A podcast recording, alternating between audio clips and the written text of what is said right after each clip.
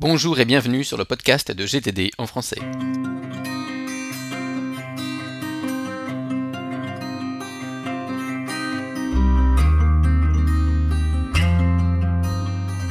J'ai le plaisir de recevoir aujourd'hui Hector Cabello Reyes, auteur-réalisateur de talent, à qui l'on doit notamment le scénario du concert, plus récemment Barbecue ou encore Retour chez ma mère. Hector est un praticien émérite de la méthode, et je suis ravi de le rencontrer aujourd'hui, enfin de l'interviewer aujourd'hui, à propos justement de la méthode GTD et des rapports qu'elle peut entretenir avec la créativité. Très content et ravi de, t'avoir euh, en interview, Hector. Tu es auteur-réalisateur, on te doit notamment des, des films comme Le Concert, Barbecue, Récemment, retour chez ma mère avec Alexandra Lamy, très actif dans le milieu du cinéma en ce moment. Et tu viens de finir ton premier film.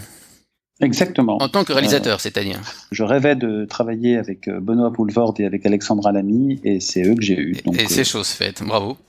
voilà. D'accord. Et puis, alors, je rêvais pas particulièrement de travailler avec une vedette de, de Bollywood, mais ça s'est trouvé comme ça, et c'était absolument super euh, de travailler avec quelqu'un qui venait de totalement un autre euh, monde du cinéma, un truc complètement différent et euh, très, très, très, très, très grand professionnel. Euh, très impressionnant. Évidemment, ta présence sur, euh, sur ce podcast, c'est dû au fait que tu pratiques la méthode GTD euh, depuis longtemps. Et d'ailleurs, depuis quand exactement? Est-ce que tu peux nous, juste nous, retracer la genèse, ta rencontre avec la méthode, pourquoi tu as eu envie et comment ça s'est passé? Écoute, alors, je, tu sais ce que je vais faire? Tu me poses la question, comme j'ai pas l'habitude de stocker ce genre d'infos, je vais sur Evernote dans tout simplement dans mon carnet euh, référence et euh, je vais voir ce qu'il y a. Euh, bah, écoute, j'ai commencé à prendre des notes suivant la méthode GTD en mai 2010. Ça fait 6 ans. Ben voilà. Ok, donc directement dans Evernote, fan d'Evernote. J'ai mon carnet référence. Et voilà, j'y ai stocké l'information avec une étiquette me permettant de la retrouver rapidement. Qu'est-ce qui t'a motivé? Euh, pourquoi tu as ressenti ce besoin finalement de t'organiser?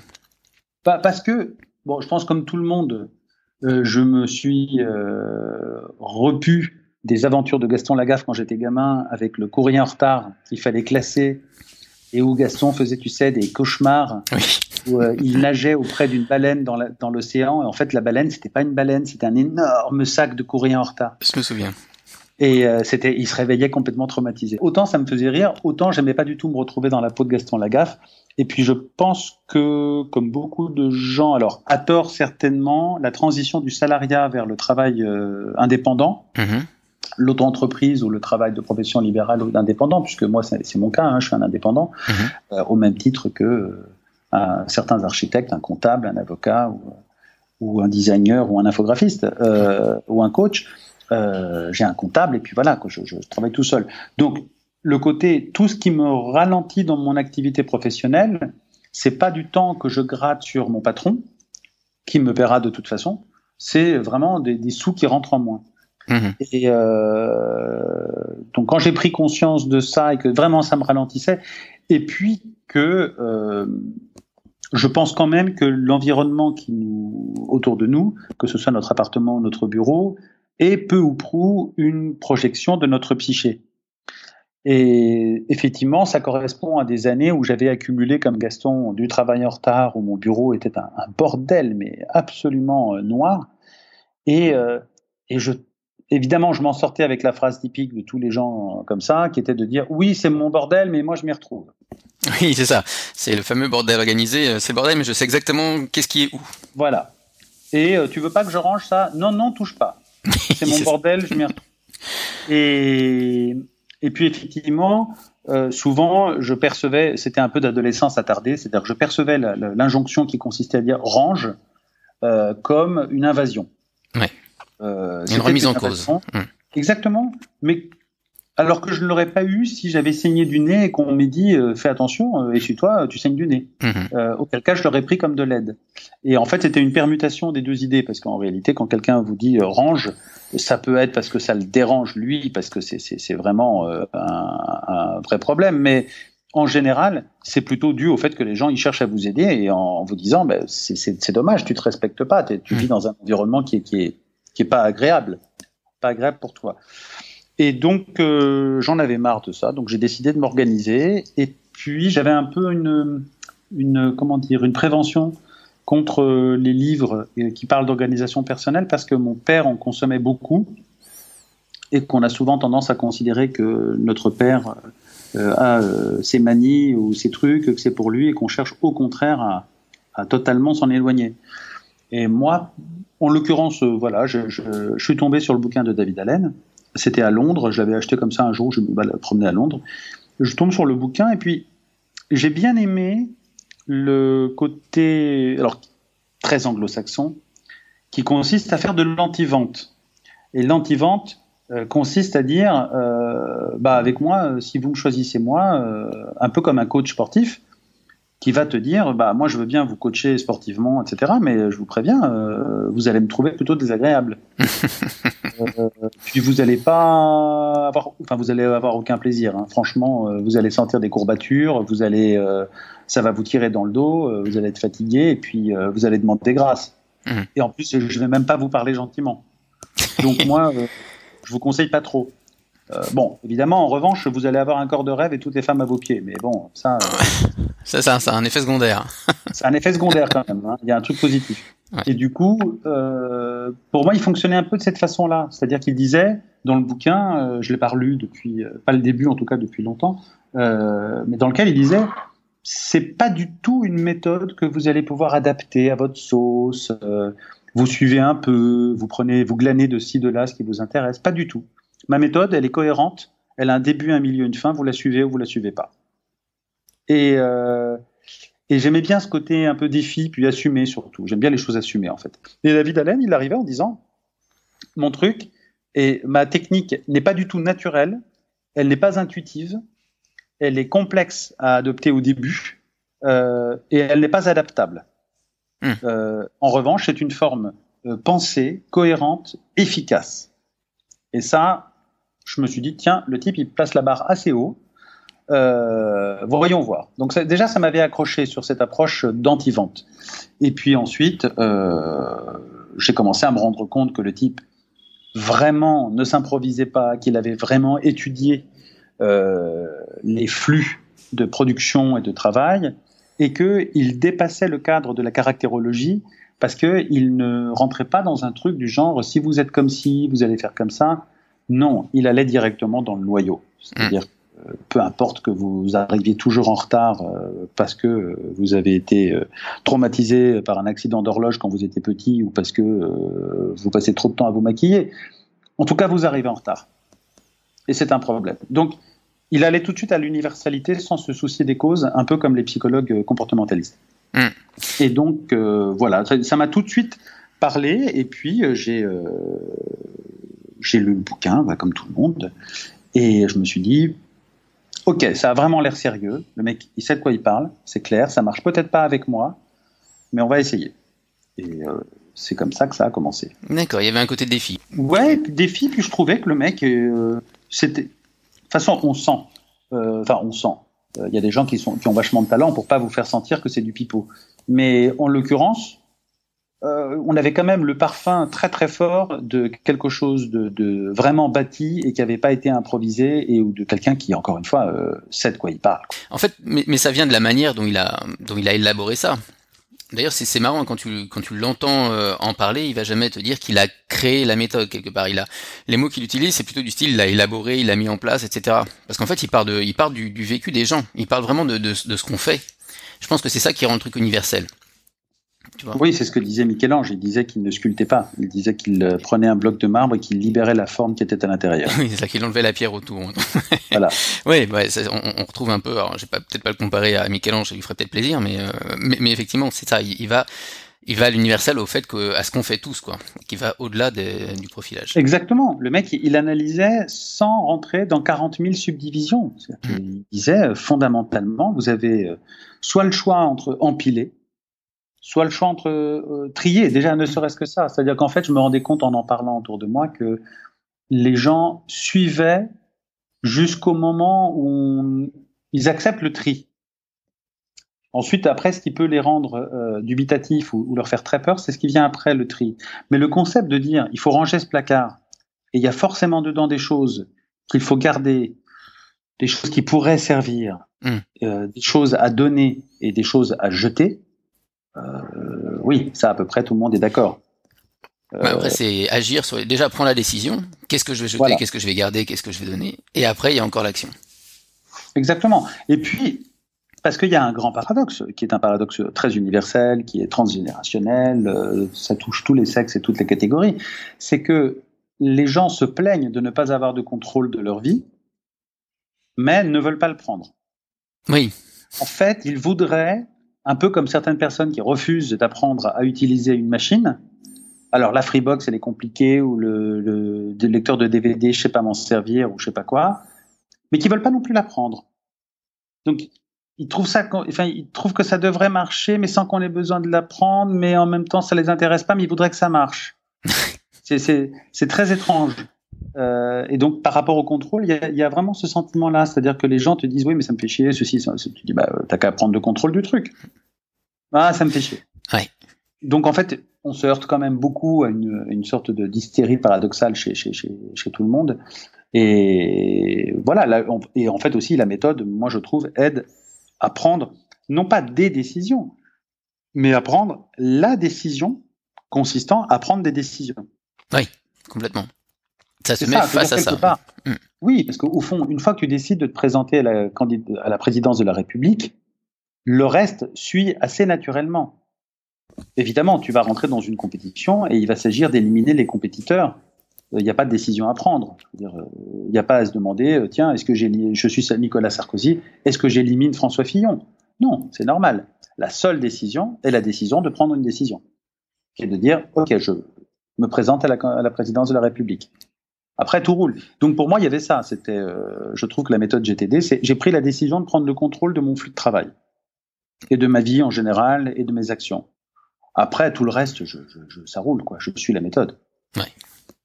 Alors justement, euh, j'aimerais venir un peu maintenant sur le terrain de la créativité, puisque tu pars de choses qui a priori, euh, je dis plus, je dis plus n'existent pas, mais parce que ça existe toujours. Hein, Mozart disait que euh, il écrivait jamais que de la musique qu'il avait déjà entendue. Euh, en quoi tu penses que GTD a une influence là-dessus, si elle en a une? Hum, je dirais que euh, c'est à double tranchant. En fait, je, je, je pense que c'est très positif. Il existe la possibilité que ça ne le soit pas. Moi, je, je ne pense pas, parce que là, pour le, le coup, on rentrerait vraiment dans des façons de fonctionner différentes. La créativité est quelque chose, on le sait, de là, alors là vraiment euh, extrêmement euh, aléatoire et, complexe. On ne sait pas vraiment l'analyser d'ailleurs. Euh, J'aurais tendance à dire instinctivement oui. Pourquoi? Parce que tout simplement, euh, moi j'ai toujours cherché quelque depuis euh, très jeune. Hein, j'ai toujours considéré que la paix de l'esprit, peace of mind, parce que ça marche mieux en anglais, ça n'a pas de prix. Donc euh, moi, si on me dit euh, oui, tu peux aller chercher ton médicament, euh, ton aspirine à la pharmacie, euh, voilà, ou euh, tu, payes quelqu'un pour aller le chercher, même si c'est un peu absurde de payer quelqu'un 10 euros pour un truc qui prendrait 5 minutes. Si je suis en train de, faire, je suis très occupé, ça me, ça me facilite la vie, ça me donne la paix de l'esprit. Donner 10 euros, il se trouve que j'ai la chance de, pouvoir donner 10 euros le jour où j'ai besoin d'un médicament important. C'est simple pour moi. C'est tout ce qui me simplifie la vie me permet d'être plus serein. Tout ce qui me permet d'être serein, euh, est bon à prendre. Donc je le prends de façon assez globale. Et du coup, ça me libère du temps pour des choses créatives. Maintenant, et donc ça a été le cas, GTD, la méthode m'a vraiment permis de libérer du temps pour des choses créatives. Et euh, c'est bêtement mécanique, c'est-à-dire que euh, mes tâches administratives, tout ce qui m'emmerde, a diminué en temps. Mmh. Et par principe de vase communicant, ça m'a laissé plus de temps pour dire aux gens avec qui je travaille, bah, la réunion, je peux la faire durer une heure de plus. Euh, voilà, tout simplement. Euh, tout à l'heure, av avant de, commencer ce podcast ensemble, euh, je regardais la liste de mes tâches à faire. Euh, peut-être que si je le faisais pas, j'aurais moins de temps. Enfin, je sais, c'est pas, pas peut-être, c'est certain. Après, sur la créativité, je peux pas affirmer que ça soit universel parce que j'ai pu expérimenter. Je travaillais à une époque à la télé sur une émission en quotidien et en direct qui s'appelait Nulle part ailleurs sur Canal et la télévision en direct et en quotidien, c'est une expérience de stress très fort, euh, de surcharge de travail et de stress. Et j'ai pu constater que le stress, contrairement à ce qu'on pense sur certaines personnes, en tout cas sur moi, ça marche très bien. Ça rend très créatif. Je ne peux pas universaliser le propos en disant c'est formidable, prenez GTD, vous serez plus créatif. Je pense qu'il y a des gens qui. Euh, c'est très particulier. Tu sais, il y a même un mec, euh, Jean-Claude Carrière, euh, le très grand scénariste de, de, de Martin Guerre et, et en effet, oui. multi-oscarisé, me, me disait un jour que lui, il avait travaillé avec un scénariste qui n'avait ses idées que en prenant un bain chaud, en s'endormant dans son bain chaud, et quand l'eau du bain devenait suffisamment froide pour qu'elle le réveille, dans les secondes qui précèdent l'émergence comme ça, et le retour à la surface, c'est là que lui venaient les idées. D'accord. Alors, tout ça pour dire que... Il y, avait Il y avait toute une mise en condition, je vois. Voilà. Donc, euh, je sais pas. Peut-être que, peut-être même que je suis moins créatif et peut-être même, tu vois, je, je sais pas. Mais en revanche, je pense pas. Je pense pas que je sois moins créatif. Mais euh, en tout cas, ce qui est sûr, c'est que je peux travailler l'esprit serein avec la sensation très rassurante d'avoir une sorte d'infrastructure derrière moi. D'accord, pour gérer justement tout le, les mondanités, quoi, le tout venant, les choses comme ça, qui sinon. Euh, voilà, l'administratif, les choses à faire, etc. D'accord. Je reviens sur tir de stress parce que c'est, euh, j'ai lu récemment un livre qui est euh, pas encore traduit en français, je crois, qui s'appelle Brain Chains, donc les, les, chaînes du cerveau, si tu veux. Mm-hmm. C'est écrit par un Hollandais, je crois, qui s'appelle Théo Compernol. C'est un type qui a longtemps étudié le stress et il disait qu'effectivement les, les coups de stress très élevés mais sur une période courte peut être très stimulant pour le cerveau. En fait, ce qui est très néfaste, c'est le, c'est le stress même à bas niveau mais qui est permanent, qui est chronique. Absolument, oui. Donc ça rejoint un, peu ce que tu disais là sur, le, sur l'expérience avec Nulle part ailleurs, où effectivement le, le fait de, de, devoir être vraiment euh, donner un résultat rapidement en improvisation, etc., est très stimulant pour le cerveau finalement. Parce que oui, oui, tout à fait. Voilà. Selon comment tu réagis, il y a des gens qui sont clairement pas euh, faits pour ça. Euh, de même que tous les associés dans des boîtes te disent j'ai un associé qui gueule tout le temps, qui est sanguin, etc. Il a besoin d'aller au clash pour euh, parce que l'adrénaline a cet effet sur lui. Ça hmm. le rend créatif, ça le rend, etc. Alors on s'engueule et puis euh, et en revanche, ce sont des gens généralement qui redescendent quelques minutes plus tard. et d'autres, au contraire, si quelqu'un élève la voix, ils s'éteignent automatiquement et ils ferment toutes les portes. Donc après, c'est de la psy, c'est du vécu, c'est autre chose. Moi, visiblement, le stress me, me, me va bien. Euh, donc, euh, disons que je mettrais le GTD sur un plan parallèle, qui n'est pas, euh, pas relié directement. D'accord. C'est simplement, voilà, un, le, le, vrai, le vrai avantage, je dirais, c'est des vases communicants de temps. Donc, plus, plus, le GTD vous aide à gagner du temps, si vous êtes un indépendant, même si vous êtes salarié d'ailleurs, parce que ça a des vertus à peu près partout, bah, plus vous avez du temps pour ce qui vous plaît. Ouais. Et du coup, plus, plus on peut travailler, et, comme disait un golfeur célèbre, c'est marrant, plus, plus je m'entraîne, plus j'ai de la chance. Exactement. Tu utilises GTD, on va dire, pour les actions, tout ça, les projets sans problème. Est-ce que tu t'es penché sur les, sur les horizons? Tu sais, c'est cette pyramide là qui monte sur les projets, euh, les buts à 3 ans, 4-5 euh, ans. Est-ce que tu oui, oui, tout à fait. Moi, je trouve qu'il faudrait même l'amener un peu plus loin. C'est que ça amène les gens à faire une sorte de, de coming out sur leur euh, incapacité, justement, comme je disais, à prendre le, le, le contrôle, euh, c'est que souvent, quand je parle de ça à des gens, je leur dis, bah oui, mais toi, tu vas faire quoi dans trois ans? Tu vas faire dans cinq ans? La réponse est, oh là là, tu me demandes ça, j'en sais rien, moi. Mm-hmm. je me suis pas posé la question. D'accord, mais tu, tu, es heureux, tu es heureuse? Non, ça, ça me fait chier, etc. Donc, tu voudrais que ça change? Oui, j'aimerais bien, mais dans combien de temps? J'en sais rien. Et au bout d'un moment, les gens, tu te rends compte que beaucoup, beaucoup ne veulent pas savoir. Ils ne veulent pas le savoir. Ils veulent pas se poser cette question. C'est trop, ça leur fait vraiment trop peur.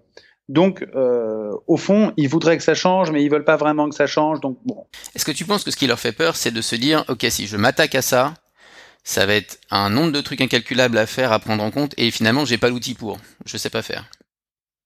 Oui, puis je pense qu'il y a deux choses. Il y a, une, il y a le côté Gaston Lagaffe, c'est euh, je vais ouvrir la porte du placard et ça va me tomber sur la gueule, parce qu'il y en a beaucoup trop que j'ai euh, que j'ai laissé là-dedans. Voilà. Et puis je pense qu'il y a une vraie part si de, il y a tellement de gens qui ont qui ont pas confiance en eux et du coup ils n'ont même pas, ils ne se font suffisamment, même pas suffisamment confiance pour prendre une décision. Donc du coup, euh, le fait de maugréer, de protester, de se plaindre, ne demande pas de prendre de décision. Ça ne te demande pas de chausser des bottes. Euh, tu peux le faire autour de la machine à café. Mais euh, si tu dis à quelqu'un, bah, je sais pas, deviens délégué du personnel, prends la parole, etc. Oulala, oulala, là il faut incarner quelque chose. L'incarnation est un truc très complexe. Et donc du coup, les gens préfèrent, et souvent dans le monde de l'entreprise, j'ai pu l'observer parce que j'ai travaillé en entreprise avant de faire tout ça, les gens euh, préfèrent rester dans une posture de passif-agressif. Donc ils sont là, ils traînent des pieds, ils se plaignent, mais en même temps, voilà, veulent pas faire grand chose autour de ça. Et je pense que chez les, chez les indépendants, bah déjà la décision de prendre une décision, elle a déjà été prise. Euh, quand on de, de, quitte le salariat, euh, c'est une énorme décision qu'on prend. Euh, donc voilà, je, je pense que il y a une grande peur assez, assez irrationnelle autour de la notion d'incarnation qui nous renvoie à des choses très archaïques du point de vue psy, qui est notre place sur Terre et notre légitimité à l'occuper. Mmh. Et notre est-ce que je suis à la hauteur Est-ce que je suis légitime Est-ce que j'ai le droit d'être là Est-ce que j'ai le droit d'exister et, qui je suis vraiment puisque j'ai le droit de prendre la parole euh, Et comme GTD est un outil de contrôle, tu prends vraiment, et c'est pour ça qu'on peut comprendre, tu prends vraiment le manche de l'aéronef qu'est ta vie, bah euh, oui, ça demande à... Alors c'est drôle parce qu'à côté de ça, je connais énormément de gens qui sont dans ce problème de positionnement de soi par rapport au monde, de légitimité. Euh, qui je suis, est-ce que j'ai le droit d'être? C'est même pas euh, euh, je pense donc je suis, c'est je pense, mais est-ce que j'ai le droit d'être? Ces gens prennent le volant, ils conduisent en ville, c'est-à-dire qu'ils se livrent à une activité qui leur demande de prendre trois décisions par seconde. Est-ce que je double? Est-ce que je me rabats? Est-ce que j'accélère? Est-ce que je ralentis? Et qui met leur vie dans la balance et celle des autres. Mais en revanche, ça ne pose aucun problème. Mais prendre la décision de ranger son tiroir, alors là, ça, ça les fait flipper. Et ça, c'est assez fascinant. Mais euh, bon, tout ça pour, euh, pour euh, revenir au fait que oui, l'horizon 3, 5, 10 ans, non seulement je, je, je m'y suis intéressé, mais moi, ça a vraiment changé ma vie. Ça, c'est vraiment un truc qui a changé ma vie. C'était de, de prendre la liste, effectivement, et j'ai commencé à noter, euh, voilà ce que je veux faire. J'avais, en l'occurrence, par exemple, j'avais noté euh, dans, mon, dans mon horizon à, euh, sur, euh, en GTD, j'avais noté, tiens, euh, dans, où est-ce que je veux être rendu dans trois ans Et c'était, je voulais par exemple réaliser un film. Bon, j'avais noté trois ans, réaliser un film. Check. Bon, ok, check, c'est fait. Ouais.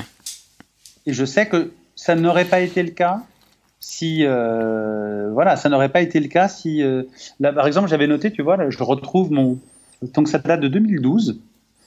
Ça a donc 4 ans et c'était dans, mon, dans ma liste Horizon à 5 ans. Mmh. Je, à l'époque, je n'étais pas propriétaire. Donc je voulais être propriétaire d'un appart avec trois chambres. Enfin, deux chambres et un bureau. Ok, là, je viens de recevoir hier l'accord de l'assurance pour euh, l'achat de mon appartement avec euh, mes deux chambres et mon bureau. Bon. Euh, je voulais donc déménager, très bien, et je voulais réaliser un film. Ok. Je voulais écrire une pièce. Et ben voilà. Ok, check. Check, check, check. Ouais, ça marche. Et honnêtement, je pense que ça ne serait pas arrivé si je l'avais pas écrit. Ouais. Ça m'a fait la même chose avec euh, justement quand j'ai quand j'ai voulu être le représentant de David Allen en France. Je me rappelle très bien, c'était en 2010 dans l'avion. Pareil, j'avais mis ça dans mes horizons. Et, euh, et voilà. Alors c'est pas, évidemment, c'est, il y a aucune magie là-dedans. C'est juste le fait que pense que ça nous oriente, on, on se met des buts et, et on s'oriente de manière à les réaliser ensuite, puisqu'on a l'outil. En tout cas pour moi, c'est comme ça que je l'ai vécu. C'est-à-dire que GTD m'a permis de mettre en branle les choses qui ont fait que certaines choses ont pu se faire.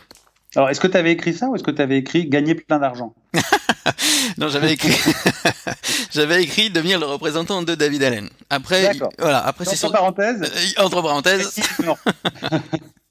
Après voilà, il y, avait pas que ça dans, dans ma liste, mais il y avait cette chose-là notamment, et c'est vrai que quand c'est arrivé, c'était une, bah, c'était une grande joie de se dire tiens, waouh, ça, ça m'a permis de garder le cap, tu vois.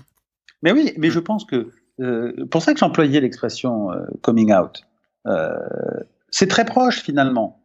C'est-à-dire que euh, euh, quelqu'un qui doit faire un coming out dans, dans, le domaine de sa vie privée, qui est, je sais pas, euh, soit mon orientation sexuelle n'est pas celle que vous croyez, ou euh, la femme avec qui je vis euh, finalement, enfin, ou le mari avec qui je vis, en fait, j'aime un autre homme, ou voilà, enfin, mm. c'est, ça n'est vraiment que le premier pas qui coûte, parce que tous les gens te disent, oh la vache, le jour où je l'ai dit, ouais. l'allègement tout d'un coup que, que j'ai ressenti, et en fait, bien sûr que ça va être très compliqué après. La femme qui découvre que finalement euh, elle aime un autre homme ou une autre femme, j'en sais rien, euh, elle prend cette décision-là. Bien sûr qu'après, il va falloir déménager, il va falloir transférer, euh, prendre un abonnement EDF et une nouvelle Freebox, il va falloir changer de, changer de Il y a une série de choses à faire derrière, mm. mais qui ne te soulèvent aucune angoisse. Mm. Tu as pris la grande décision, et cette grande décision, en plus, était généralement une phrase à dire. Donc, mm. qui prend beaucoup moins de temps à dire, qui est, enfin, qui, est quelque chose de, de, matériellement très, très, très léger, mais euh, émotionnellement très lourd. Et tu te dis, bah, en fait, c'est un peu la, c'est un peu la même chose. Le fait de dire sur une feuille de papier, horizon à 3 ans ou à 5 ans, je veux euh, être euh, Mister GTD en France. Et je veux être le représentant de David Allen en France, ou je veux écrire un recueil de poésie ou, construire une maison, c'est vraiment le coming out sur le papier. Hmm. Après, il n'y a plus qu'à, entre guillemets. Et c'est une succession de steps. Hmm. Euh, euh, voilà. Mais c'est comme, comme toujours, on dit toujours le, dans, la fiction, notamment le héros, c'est euh, le premier kilomètre quand tu pars de chez toi qui coûte. Après, tu es sur la route, c'est autre chose. Tu es dans Kerouac. Donc, non, non, ça, c'est oui, pour moi, ça a été très important. Et alors, comment tu en parles autour de toi? Est-ce que tu es prosélyte? Alors, oui, j'étais très prosélyte de la méthode GTD et puis je le suis devenu euh, beaucoup moins ou du moins pas de la même façon. Parce que je me rends compte que les gens ont tendance à y accoler une analyse personnelle en se disant tiens, lui, il a une méthode euh, qui est vachement bien, sauf qu'ils ne le formalisent pas de cette façon-là. Ils ne se disent pas tiens, euh, Romain ou Hector ont une méthode qui est vachement bien. Les gens ont tendance à se dire Romain et Hector sont vachement bien, ou travaillent vachement bien. Euh, ça me va très bien de bosser avec lui. Mais à aucun moment ils ne se rendent compte qu'il y a une méthode derrière. Et il y a du travail, évidemment, mais euh, on s'arrête simplement sur le fait que Michael Jackson dansait très bien. Mais on a tout quand même envie de dire, j'aimerais bien avoir le prof de danse de Michael Jackson. Oui, parce qu'il s'est lui venu comme ça. Oui. Hmm. Voilà. Et en même temps, c'est pas parce que tu as le prof de danse de Michael Jackson que tu fais thriller, parce que sinon, euh, les 30 élèves par an qu'il a, euh, on va tous sortir thriller. Donc, c'est un mélange des deux. Mais, en l'occurrence, je crois que les gens ont tendance à énormément surestimer la personne au détriment de la technique. Donc, du coup, euh, dès que j'en parlais, ça se terminait toujours par euh, oui, mais ça, c'est toi. Eh oui. Ça, c'est toi. Toi, tu t'en sors très bien avec ça. Puis moi, c'est pas pour moi. Et en plus, parce que de plus en plus, on est dans une époque où euh, chacun veut être différent, mais en fait, en même temps, chacun passe sa journée sur les mêmes applications, sur les mêmes sites, sur les mêmes Facebook, sur les mêmes trucs. Donc, euh, on est tous, alors, paraît-il, extrêmement différents. Moi, je ne vois que des gens qui ont à peu près le même nombre d'orteils et euh, le, même nombre d'oreilles et qui font à peu près les mêmes choses. Donc, moi, le côté ça marche pour Romain ou ça marche pour Hector, mais ça marche pas pour moi. Moi, je, je n'y crois pas une seule seconde. Mais en revanche, c'est très pratique pour ne, ne, ne pas justement s'améliorer. Hmm. Et puis, je pense aussi que les, les... ça, c'est du côté des salariés. Euh, en fait, voilà, du côté des salariés, je ne rencontre pas de motivation pour ça parce qu'ils se disent la notion de productivité pour eux est assimilée à la notion d'exploitation, dont ils ont le sentiment de faire déjà peut-être trop trop largement l'objet en tant que salariés. D'autre part, ils ne le projettent pas dans leur sphère privée. Ils se disent pourquoi j'ai besoin de lire un bouquin pour organiser un barbecue avec mes potes alors que j'ai toujours fait euh, sans problème et que je, je, n'éprouve pas de ralentissement particulier dans ma vie à ce sujet. Et ensuite, il y a les indépendants. Et les indépendants, ils regardent ça avec intérêt, mais ils disent Ah oui, bah, moi, j'ai pas le temps. Hein. Hum. Donc, voilà, j'ai cessé en fait de communiquer dessus. Je me borne à exécuter, à faire. Et si les gens s'intéressent, je réponds aux questions et je cherche pas trop à le vendre. D'accord. tu le modélises et puis euh, celui qui est intéressé, il se retrouve avec le bouquin dans les mains et voilà quoi. Voilà. Et d'ailleurs, je me suis rendu compte que dès qu'on essayait de, vendre quelque chose à quelqu'un, on est suspect d'y avoir un intérêt, euh, ne serait-ce que d'orgueil. Donc, quand on dit aux gens, oh là là là là, écoute, j'ai rencontré un ostéo incroyable, il m'a mais euh, totalement remis d'aplomb et, et, ça allait super mal. Il faut absolument que tu prennes ses coordonnées, que tu ailles le voir il y a de fortes chances que l'information n'aille pas là où elle doit aller ou qu'elle demeure lettre morte. À l'inverse, si quelqu'un dit ah là là j'ai hyper mal au dos c'est l'horreur t'as pas pas mal au dos toi tu dors bien et tu réponds en tout en faisant autre chose en servant un verre de vin en disant non moi j'ai pas de problème avec ça j'avais vachement mal au dos avant mais j'ai vu un mec qui m'a qui m'a tourné et tu enchaînes sur le verre de vin Ils faudront l'adresse. Que la personne te dise, tu me donnerais l'adresse du mec? D'accord. Donc, pense qu'il ne faut pas vendre. Les choses se vendent d'elles-mêmes parce qu'elles correspondent à un besoin et que les gens n'aiment pas du tout quand, quand, on leur dit, en fait, tu as un besoin, mais tu l'ignores. Ouais. C'est une discussion que j'ai eue avec quelqu'un du marketing il n'y a pas longtemps. voilà, ils n'aiment pas ça. Donc ça prend du temps de leur faire prendre conscience du besoin. Et en plus, je pense que les gens ont une vision de l'humanité qui est très euh, partielle et tronquée et que l'imperfection, la non-productivité, le temps perdu, euh, toutes ces choses-là qui, moi, me font horreur, pas l'imperfection, l'imperfection, j'adore ça, mais le temps perdu et ce genre de choses, pour eux, c'est synonyme d'humanité. Parce que c'est la, c'est la vie. Oui, bah, je suis arrivé 40 minutes en avance parce que j'avais pas bien regardé mon agenda, et puis j'avais pas pris l'ordonnance parce que bah, j'ai oublié de regarder, de prendre l'ordonnance, mais c'est pas grave, c'est la vie. C'est ça aussi qui fait le charme de la vie, c'est que je suis imparfait, je fais des conneries. Euh, même si en fait ça, te, ça se traduit par faire l'aller-retour chez soi, reprendre un autre rendez-vous et tout un tas de bordel. Mmh. Alors que moi, j'ai une vision de, de, de, de, ce qui définit l'humanité, non pas tant par le temps perdu ou des tâches euh, sans intérêt, mais par euh, des moments de partage et des moments de joie dans lesquels je fais quelque chose que j'aime faire. Donc moi, au lieu de passer, moi j'adore euh, voir mes amis le dimanche soir si je peux les voir 3h30 plutôt que 2h45, c'est 45 minutes de plaisir en plus. On va boire du bon vin ou du mauvais vin, ça nous arrive malheureusement aussi, et raconter des tas de conneries. Euh, Finalement, ça revient à, vouloir être présent aussi, à tirer avantage, à être vraiment dans le moment. Quoi. Prendre le contrôle, euh, diminuer ce qui m'emmerde et augmenter ce que j'adore. Donc pour moi c'est ça. Alors que la plupart des gens quand je leur dis mais tu sais que tu pourrais t'éviter ça, hein, tu pourrais euh, éviter d'avoir ceci à faire en t'organisant comme ci comme ça, les gens te disent oh écoute, je hmm. je suis pas parfait et je fais des conneries mais voilà c'est ma vie et puis c'est ça qui est sympa. J'ai pas envie de devenir un robot. Alors que moi effectivement euh, au contraire je me dis j'ai pas l'impression quand j'ai gratté une demi-heure de travail grâce aux économies de temps que j'ai faites par GTD quand je vais jouer de la guitare pendant une demi-heure, j'ai pas l'impression d'être un robot.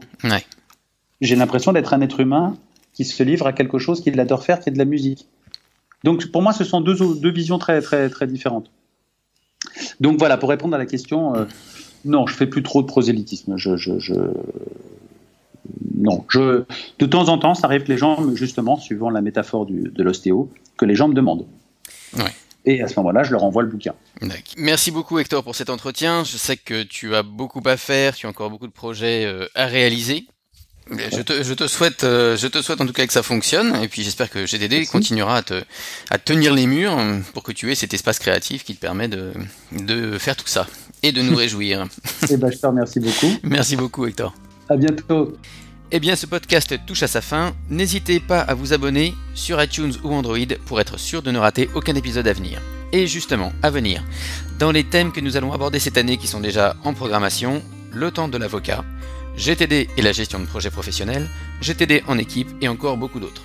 Vous pouvez également vous inscrire sur le site gtdfrance.com dont je vous rappelle l'adresse www.gtdfrance.com, rubrique Mon compte en haut à droite. Vous aurez ainsi accès à des informations spécifiques. Il y a aussi un forum sur lequel vous pouvez échanger et nous poser des questions directement, dont certaines d'ailleurs seront sélectionnées pour réponse dans ce podcast. Enfin, il y a la newsletter que vous recevrez en tant qu'abonné au site pour être au courant des nouveaux produits du store et de l'actualité GTD en français. Encore merci et à bientôt sur le podcast GTD en français.